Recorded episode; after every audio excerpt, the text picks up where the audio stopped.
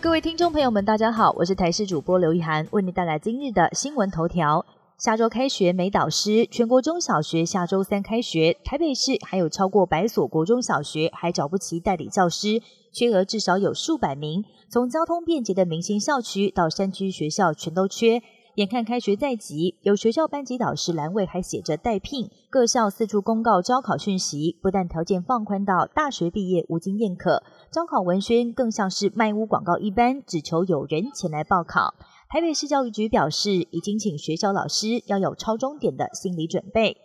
台湾米其林指南二零二三完整名单预计在八月三十一号会公布。米其林在今天也先公布由米其林评审员评选为必比登推荐的店家，包括台北、台中、台南、高雄四城市或推荐的餐厅及街头小吃店家总数有一百三十九家，其中有二十六家新进榜。而除了各式台湾料理及在地小吃之外，这一次名单也是首次有西式甜点店家入选，一家在台北，一家在台中。中国才以副总统赖清德出访时过境美国为由，在十九号进行海空联合军演，恫吓台湾。昨天晚间，福州海事局再发布航行警告，二十四、二十五号连续两天将进行炮兵分队实弹射击演习，四天之内两度宣布军演，而且适逢八二三炮战六十五周年，包括总统等台湾政治人物都在金门发表和平谈话。中共宣布军演时机，引发联想。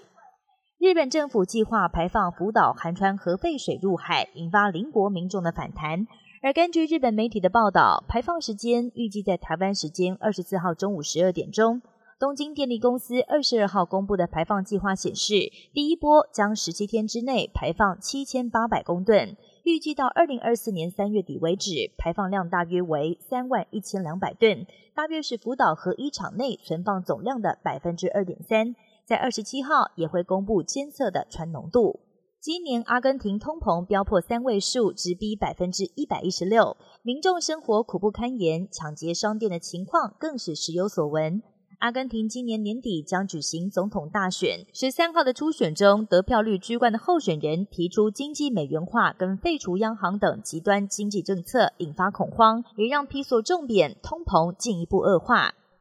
全球丙烯，印度月球飞船三号在今天晚间登陆月球南极。印度月球飞船三号预计在台湾时间晚间八点三十四分左右登陆月球南极，有望成为继俄罗斯、美国和中国之后第四个成功登月的国家。